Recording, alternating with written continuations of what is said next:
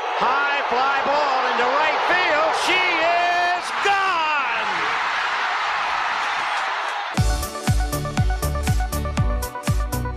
我是爱运动的子路，跟你一起聊聊运动赛事，聊聊中华职棒、中心兄弟象。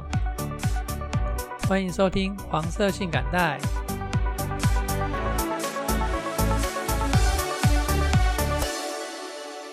这期节目是黄色性感带第二十五集节目。那节目照惯例，我们还是分成两个部分。那第一个部分呢，就是台湾的运动选手在国内外重点运动赛事的赛况。那第二个部分，我们就邀请到原四五的汉达上节目来一起聊天。跟汉达聊天的这个内容呢，我们又拆成两部分，一部分在我这，另外一部分在原四物语的节目里面。大家有空的话，我们五四三周会谈的节目统统追起来啦哦。好，那废话不多说哦，就直接进来我们的第一趴的部分哈、哦。首先是一百一十学年度高中篮球联赛，你看了吗？昨天的赛事热血沸腾啊！昨天是冠军战哦，冠军战是有光复高中对战南山高中哦。昨天的比赛啊，在赖上好几个群组都在讨论，可见那个人气有多高啊。那我家就在光复高中的附近啊，非常的近，所以啊，对光复高中比较有印象。我印象中，光复高中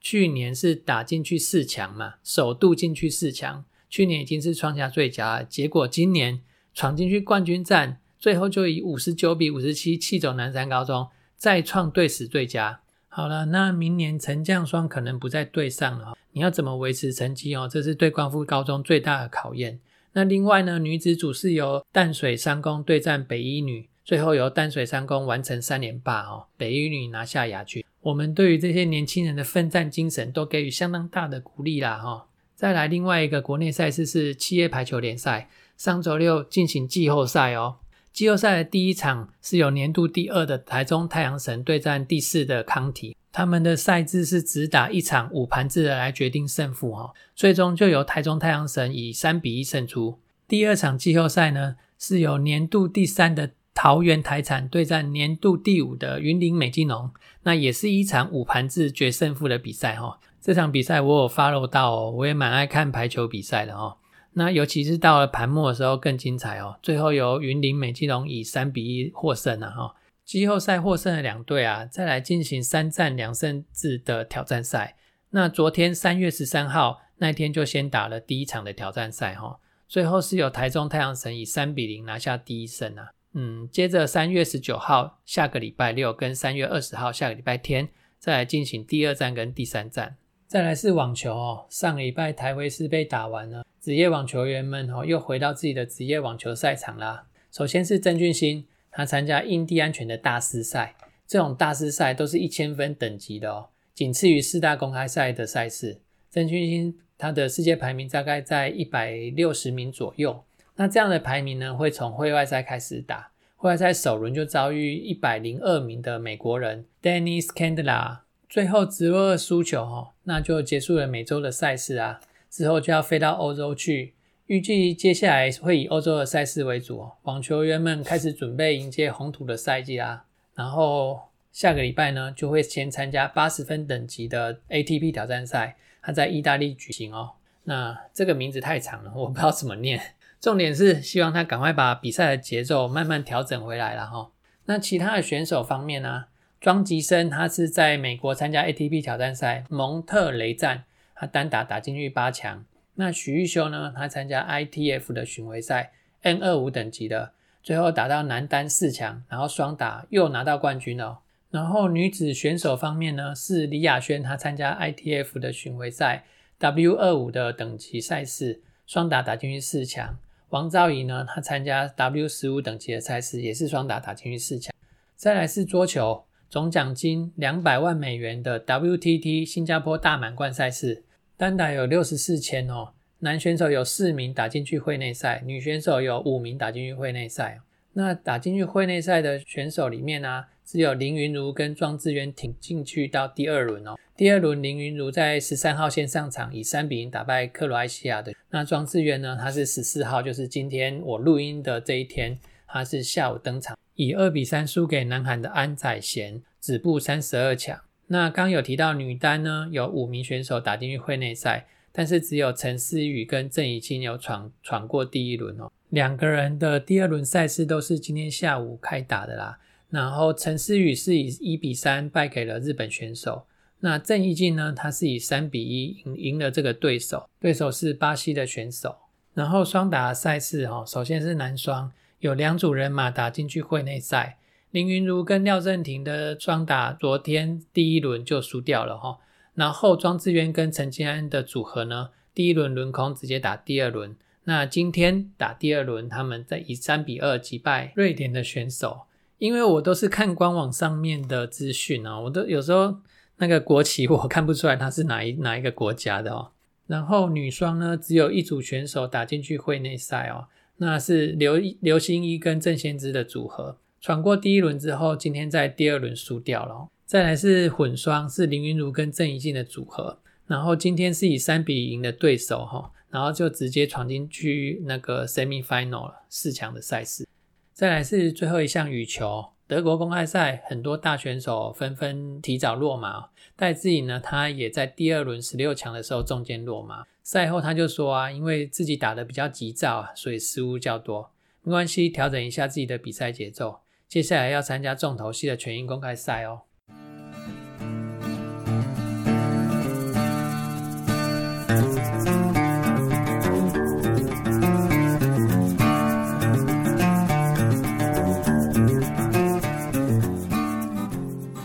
紧接着呢，我们直接进来节目的第二段。我们先请袁思雨的汉达跟大家打声招呼。嗨，大家好，我是袁淑宇的汉达，今天很高兴来蹭一下黄色性感带指路的热度。呃，也没什么蹭啊，就是大家一起聊聊天嘛，哦，嗯，那我们今天主要聊的两个主题啊，就是一个，因为我们有第六队的球队加入了台钢雄鹰队，对，呃，我们就先来模仿一下扩编选秀，我们自己两个人玩一下啦，哈、哦，嗯，玩一下扩编选秀，我们要怎么保留我们的球员？对，聊完这个之后呢，我们再聊一下酸民的文化，这样子。好，好，首先扩编选秀啊，我们先保留十八个人，你保留完十八个人名单，我再从你的名单里面来挑两个人。那同样的，我也保留我的十八个人，那你再从我挑两个人走，那看我们会挑谁这样子。哦，对，所以我们的规则就跟中职的两年的不太一样，我们就把它简化一下嘛，对不对？对啊，对啊，对哦啊，，因为我中职它会有第一年好像是三十位，然后之后挑两位，第二年是十八位之后挑一位嘛。那对我们就是简单玩一下，然后我们就是很即兴的这样想嘛，对不对？好，对，哦、我只是我刚在写十八个人的时候啊，，嗯真的好多人写不进来， 每一个都想要留下来。的确是，那那个像加入球队两年左右的，就是自动保护名单吗？对对对对对，那跟中职一样，就是新的球员两年内的球员不能选这样子。好，OK，哎，好，那你准备好要来好，记我的名单了吗？我第一位想要，因为只能留十八个啦哈，所以说是如果你是觉得谁没有留谁，谁没有留那个，就是我们就是直觉想到的啦哈。那可能每个嗯嗯人想到的不一样、啊，这个人怎么没有留？这个应该要留，我怎么没有把它放保护？当然每个人自己的名单哈。那我第一个想要留的会是朱玉贤，朱玉贤、对，好，朱哥，嘿，然后第二位是朱俊祥，嗯，然后第三位是林立，嗯，第四位是林晨飞，陈飞、阿飞、对，然后第五位是林红玉小胖，胖、然后第六位是邱丹，邱丹、那第七位是梁家荣阿银，阿莹、然后第八位是陈俊秀，秀秀、那第九位是陈冠宇，第十位是陈宇勋，哦，我看很多酸民都在酸冠宇，啊哈，酸我们的晨晨、没关系，这个我们等一下来聊哈。然后第十一位是陈晨威，陈晨威、那第十二位是曾仁和，第十三位是黄子鹏，老虎、哎，然后第十四位是廖建富，阿阿虎啊、对，然后第十五位是戴宏成，赖鸿成、那第十六位是严红军，孟君豪、对，然后第十七位是苏俊宇，苏俊宇，第十八位是苏俊章，那这这很刚好欸诶，一个苏俊，一个苏俊。对，啊，十八位里面有八位是投手啦，一二三四五六七八，我刚刚就是把它分成两边写，投手写一边，然后野手写一边。对，好，所以这个是我的十八人保护名单。然后，所以你姐姐没有留，对我姐姐没有留。张喜凯没有。对张喜凯去年算是没有投好吗？还是他前半段还可以，但是到后面应该算是遇到一些瓶颈啦，也有可能是体力的问题？也有可能、哦很很很多人其实都是后半段体力会下滑。对，然后或者是他的球路可能被大家掌握住，也有可能。所以那个林志平你也没有，哦对蓝眼轮也没有，对，蓝一伦也没有留。黄敬伟，黄敬伟去年有出赛吗？黄兴伟去年余一德军龙出赛比较少，哦，然后你们的那个外野要不是说邱丹跟陈静都要接班吗？ 所以我选了邱丹，邱丹、对陈静就没办法放了，因为十八个人真的很放对，放不下啦。放不下、哦。我如果是新球队的话，嗯，姐姐这两年的确没有投得很好，但是姐姐有带年轻球员的一个功能，嗯，所以我会挑姐姐。好，所以你第一个会挑姐姐。对新球队我，我我我觉得我可以挑姐姐过来，好啊，你还会挑谁？我还会挑谁哈、哦？对，我刚刚在张喜凯跟呃林志平中间做抉择。 OK，呃，我基本上我不想挑外野，嗯因为我觉得呃外野手比较好练。对，那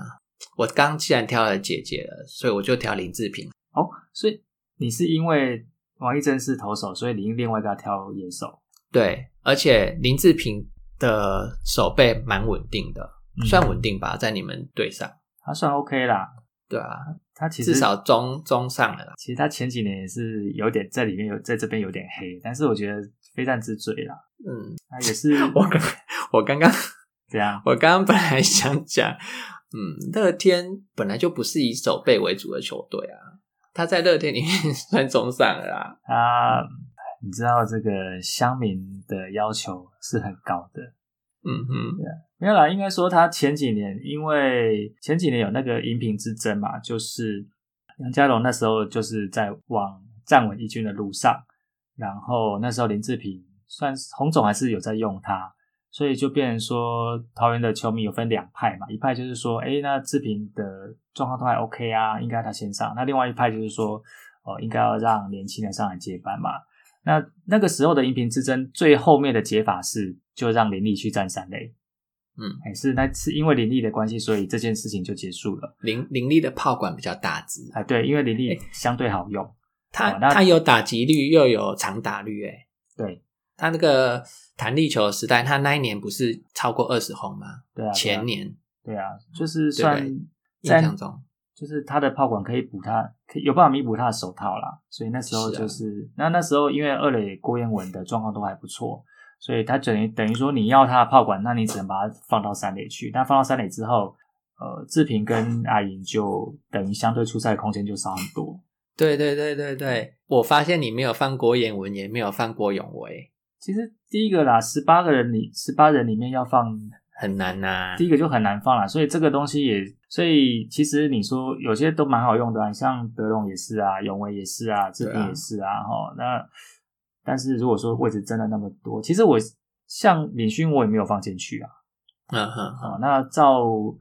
如果照一般正常人的想法来讲，敏勋可能会比红军更适合放十八人哦。但是我那时候就是哦，直觉想，那我可能就是很自然就把杨红军填进去。那我觉得像如果说新球队找林林志平，我觉得是 OK，因为他就真的是一个算是一个大哥的角色啦。对啊对啊，所以我找的这两个人都是以那种老呃母鸡带小鸡的那种角色，对啊，因为新球新球队一开始你也没办法说有办法就是打季后赛，那我觉得扎稳马步是比较重要的。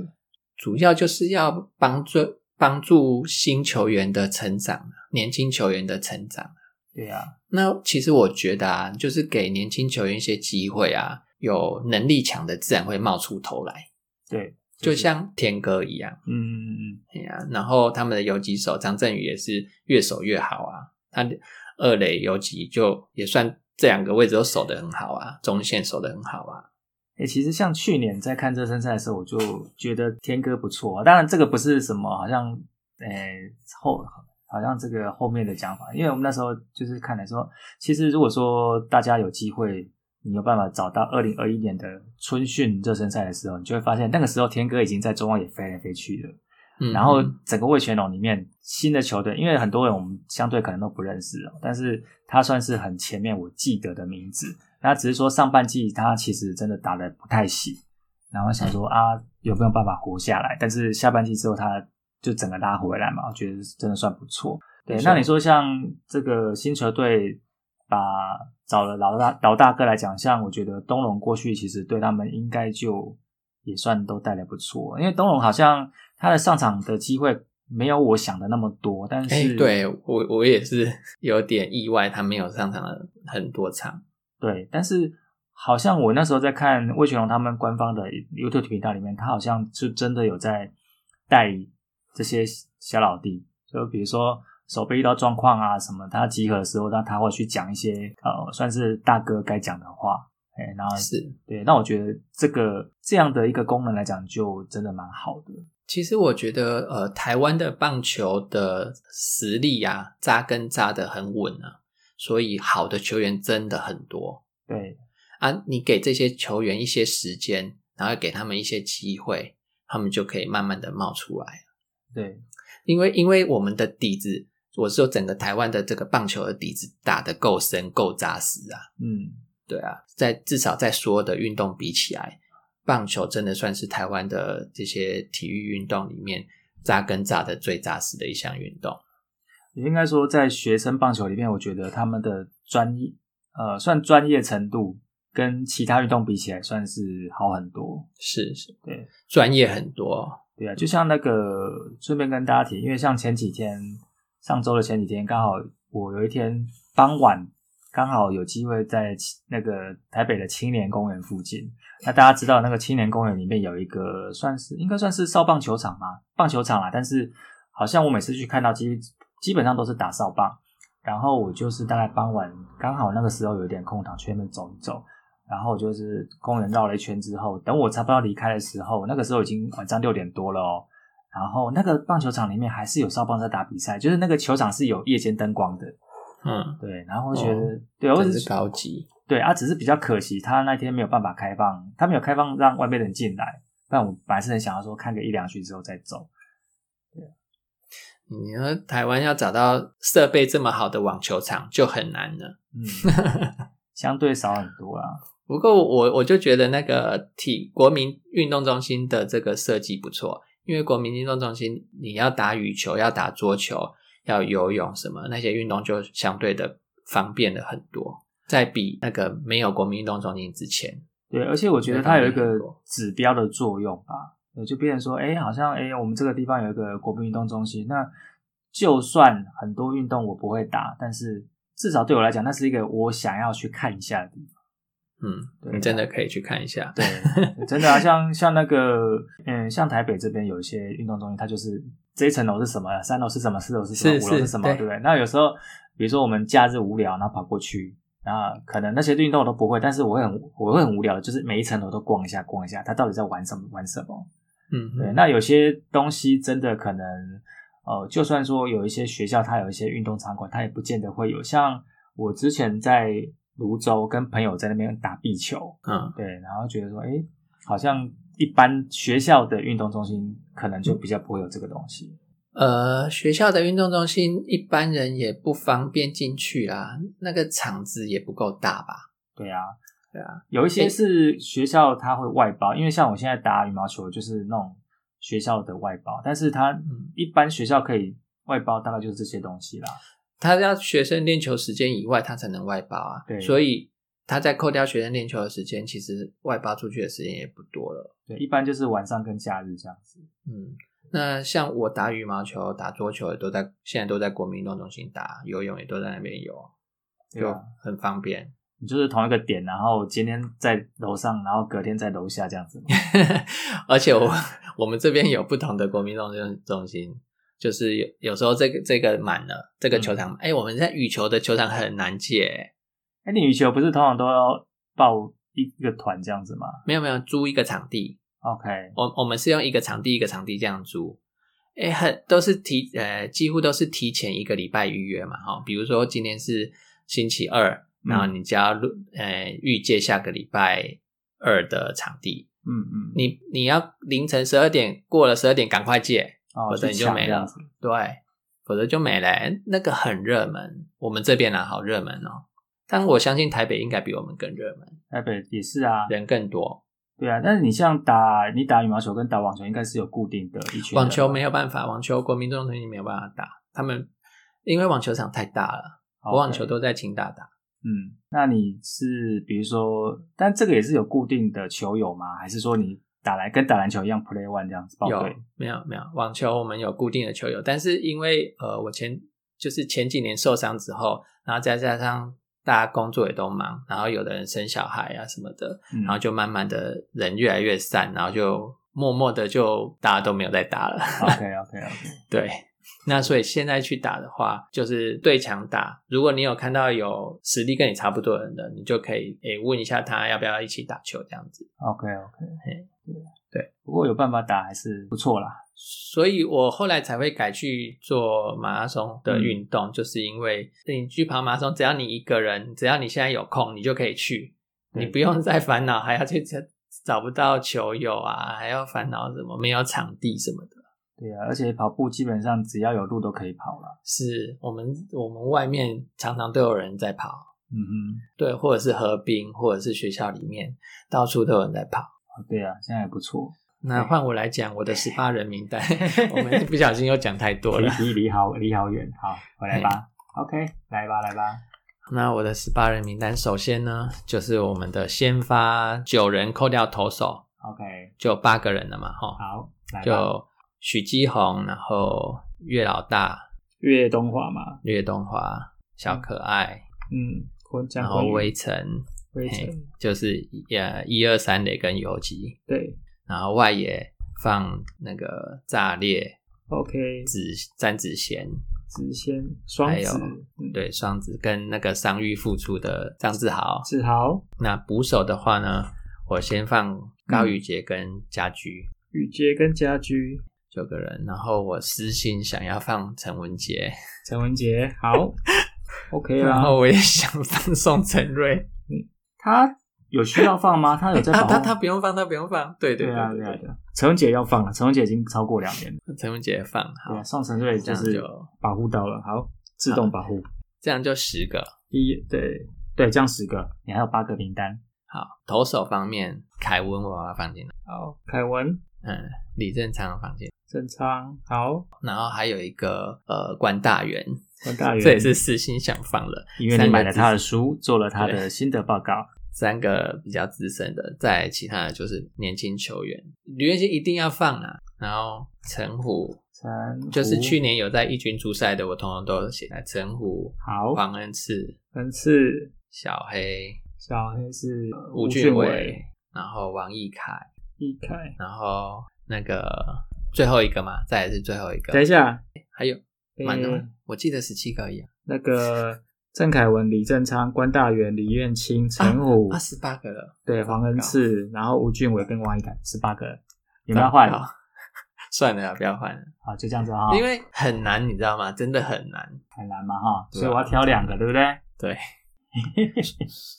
我看到周思琪没有挑哦，没有放哦。呃，是啊，周思对啊琪老将啊，其实我如果挑周思琪，就会跟你挑王一正是一样的意思啦。是，哦，对，然后我会想要挑那个黄君生，黄君生哦，对。 我觉得黄君生真的很不错。其实我蛮我很喜欢黄君生，其实我我其实我就是大概三个里面挑两个哦哈，周思琪、黄，诶不对，应该挑一个投，应该挑投手嘛？我觉得投手不一定要挑，对啊因为好的投手你也不是这样讲我有，几乎这都样被我锁住了。对这样讲会对其他人好像不好意思，但是没有啦，因为只是说，因为我不是像你啦哦，从我一个原迷的角度来看的话，那我可能是周思琪、黄君生跟苏伟达三选二，我可能会要、哎嗯我偷，偷告诉你，我泡面三兄弟有一个没有放到，但是他应该在保护名单内吧？没有啊。泡面三兄弟的那个哦你七、说七折哎、对啊不，蔡对啊，蔡奇哲也是啊。讲到蔡奇哲，会让我想到吴哲源也可以用、欸。是啊，对啊吴哲源我没放，廖以中我也没放，魏硕成也没放，他们都是有在去年有在一军出赛的人。好，那我可能会挑吴哲源还被带到季后赛，对，你看我多难呐、哎，陈柏豪、豪我也没放，哎他还蛮年轻的。是啊，陈柏豪，陈柏豪是这里面最年轻的吧？除了王一凯以外，我应该会确定会挑黄君生啦，然后再来一位的话，再来一位的话，我挑廖以中。廖宇中啊，哦对，好、那黄君生基本上理由就是因为他是捕手嘛，哈、我希望如果是新球队的领队的话，我会希望场上有一个可以呃算是镇得住场面的人，嗯因为他毕竟捕手还是也是有一个指挥官的角色在啦。哦，对所以在比赛当中如何去解读比赛，还有去带投手的话，我觉得这个是重要的。这第一个。那投手跳廖以中的原因，是因为他第一个他先发跟后援的角色他都有带过，对哦，那虽然说像蔡启哲或者是吴哲源这几位，他们可能更年轻，我不知道啊，或者是球速更好，但是我觉得他们的角色会相对于受限。我讲的角色不是在比赛里面的角色，而是说带学弟这个部分的角色。嗯那如果说相较之下，可能廖宇中会比较适合。那当然，周思琪的辈分更高，但是我不挑周思琪的原因是，第一个就是我想要挑一个投手啦，那第二个是周思琪跟这些小老弟的辈分可能差太多了。嗯所以说，如果说这些年轻人、高中生、整队的高中生去面对一个这么大的学长，他们可能会有点压力。嗯，哎，这是我的想法啦，哈，那对不对？这个就不一定。哎，没关系，这是个人个人的喜好啊，对啊，每个人想法本来就会不一样的。对啊，所以其实其实我会觉得，如果说像六十人名单里面，你扣掉两年之内不能选的，其实大概就是这样子啦。啊嗯，这个要写这个名单真的是很难。 不会啦，我觉得这个就是算是用另外一个角度来看，就是像说，今天如果你是领队或者是你是总教练，那你要你那个名单的时候，势必要势必要有一些取舍嘛。是啊，对啊，那我当岳振华也没放，岳振华也也是我们的那个第一轮的第一轮选进来的， 都没放到了，诶对他刚好过，他是二零一九年第一轮哦。对吧、嗯，好啦，没关系啦，嗯，就是自己做了以后才知道要写这个名单真的很难。有趣啦，我觉得有趣啦。对啊，大家玩玩。对啊，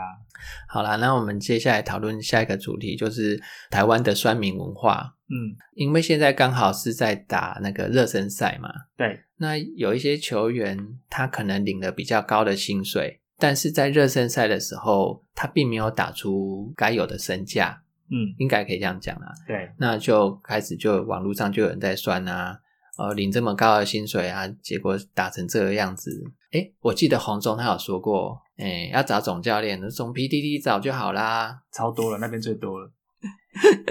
我就觉得蛮有，他讲这些句话还蛮有趣的。其实对啊，讲到这个，比如说春训表现不好会被酸民酸，我会觉得这个跟他表现好不好没什么太大关系。他就算打得很好，大家也会说啊，这就热身赛而已，你打得好，你你是在以为什么？自以为什么？嗯，对啊，那像今天我们在录的这一天，其实白天就刚好王博文被打到膝盖嘛。哦，对啊，那啊、是被抬下场吗？还是什么？还是他痛是，非常的痛那个表情，他是没有办法自己走下去，要人家搀扶。搀扶啊，然后刚刚看新闻，好像说看起来是还好啦，但是希望希望希望不要有什么事。就是刚被打到的时候可能会很痛，然后稍微肿一下，希望皮肉伤就好了。对，然后当然也是那时候撞到的时候，就是想啊，是会不会会不会今年球季又凉了啊，这个、哦之类的啦。如果这这是有些可能有些人会比较悲观一些想法啦，哦，那或者是说啊，今年就变成小偷啦，这个不知道哈、哦。不过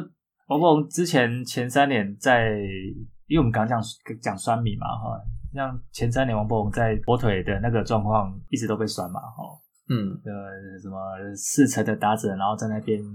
怎么样啊？然后这个薪水其实也领蛮高的啊，然后啊的怎么打出这种成绩之类的啊？其实看那个数据也真的没有很好啦。就对啊是打击率那些数据，但是我看火腿整队都没有很好，他在火腿已经算好了、欸。就是应该说，这个就跟球迷有时候是一种虎妈嘛，就别人说你应该要更好啊，你怎么就是就算他真的打的还可以哦，你你打了十分，打你打十支全垒打，你为什么没有打十五支？你打了四十分的打点，为什么你打不到五十分？你打了两成八的打击率，为什么没有到三成？我觉得这个都没完没了啦哦，因为像 PPT，我记得呃王蹦刚去日本第一年，基本上那些讨论就很多，然后就什么王黑跟王粉大战之类的哦。那有时候看到后面就觉得哇，这就是一场比赛啊。当然说他确实是不如我们的预期嘛。我那时候对他的预期就是说，台湾的成绩当参考，但是他去日本，我觉得他至少应该是可以一个稳定在一军先发的位置。那只是说他前三年好像也跟这样的一个目标有点差距，但是去年相对来讲，当然去年你说好像以杨家的标准看怎么样这样，但是他确实在队上其实已经比很多人好了嘛。对啊，对啊，我我是觉得说你在日本打球啊，你就跟日本那边的比就好，不要把对啊台湾的数字也放进来一起比。对啊，那我会觉得说，就像我在我自己单口讲过，我说他打在日本打不好的时候，大家在那边讲说啊，那个明年你们乐天桃园的中外也 OK 的啦，那个他会回来怎么样怎么样，就是其实对，但是其实说实在话，从他要离开达米果桃园之后，其实我我自己的想象，我就觉得说，你出去了就不要回来。哦，嗯你就是在日在日本那、你说打的多好，那呃，我我的想象是说，哦，他可能在日本就是稳稳的站稳先发，那等他真的要回中职的时候，可能已经是队上的老大哥了，可能是呃三十三岁、三十五岁那个年纪，那回来他把经验带回来嘛，对不对？嗯那他那时候带回来，当然你说，呃比如说回来可能是我们是有优先的预约权之类，那个到时候再说。但是我不希望他是一个可能待三四年就回来的状况啦。那你说，当然我们少一支炮啊，怎么样怎样？我觉得那个那个都其实，因为他出去就是等于算是带着中职出品的一个品牌一个商品嘛。没错，对啊，那我们当然会希望说他在国外可以打得很好啦。我是球迷，但是我不会用中信兄弟球迷的角色看这件事情，我会用我是中职球迷的角色看这件事情。我会希望王博王在在日本就是要打得好一点，然后可以待越久越好。对啊，因为如果说他站稳的很好的话，基本上就是等于说你今天中止出品是一个品质保证嘛。哦，当然说可能整体整体水准跟日职会有落差，但是中职的顶尖打者，你出去是有机会的。那他站稳之后，下一个人可能比如说假设林安可或是谁，哦，那人家可能就更有机会。我们的炸裂也有可能出去哦。对啊，我觉得这样也 很 刚好好啊已。经那个已经自由球员了哦。对啊，我觉得这样也很好啊，对不对？这都有机会，就是变成说，呃，可能台湾跟韩职的对日本来讲的地位可能又越来越接近，就像李大浩这种，对不对？嗯他在乐天巨人打得不错，然后他去软银也打得不错，然后只是说他后来去水手之后，就是可能跟预期表现有差距，但是至少你韩职打得好之后，进日职这条路是通的。其实你刚刚说用外籍球员的角色来看王博王没有打得很好，但是你看去年哇，那个叫什么名字的那个韩职的打击王，然后被日职挖走嘛，嗯哪一队啊？因为我因为我们这个又是突然插进来的，对，没有做的功没内有容做功课。没有做功课，我一时也忘了他叫什么名字。其实也不用讲，他像同一期人那个罗萨，那个 Rosario，他之前在 KBO 成绩也是下下脚啊。对啊，然后进了板城之后，你知道那个就是因为那一年刚好，因为他在板城之后刚好那一年那个 Eleven 有转播板城湖的主场比赛，所以我们那时候我们看得到，那基本上就是自动出局数。然后他是一垒手，但是一垒又守了里亚纳，嗯。整个落差很大。有有时候整个文化环境，然后人、食物、气气候等等的适应，其实都是很大的问题啊，没有没有像想象中的那么简单。对啊，很多洋将不是来到台湾，也是会不适应我们的天气。啊你像那个我在我之前有一集讲那个伯纳蒂娜嘛，伯纳蒂娜来哦台湾有之我有前，听到那一集对啊，他在韩职两年四十七轰，结果他来我们这边打的比我们的本土打者还打不好。那你说他真的实力不好吗？我不觉得啊，我觉得那个就是适应，当然年纪有问题啊，然后可能就是适应不一样啊。嗯，对啊，那王博龙，我觉得你说再怎么酸他，我觉得他如果有办法在日子是一个固定一军，我觉得那个就已经达到他当初输出的一个目标了嘛。就是至少他是一个算是我们不要讲说多完美，但是绝对有及格嘛。嗯，对啊。那讲到酸敏，你说就我们讲嘛，你说像一七六这种这么伟大的打者，问题是他生涯打击也没有到 四成，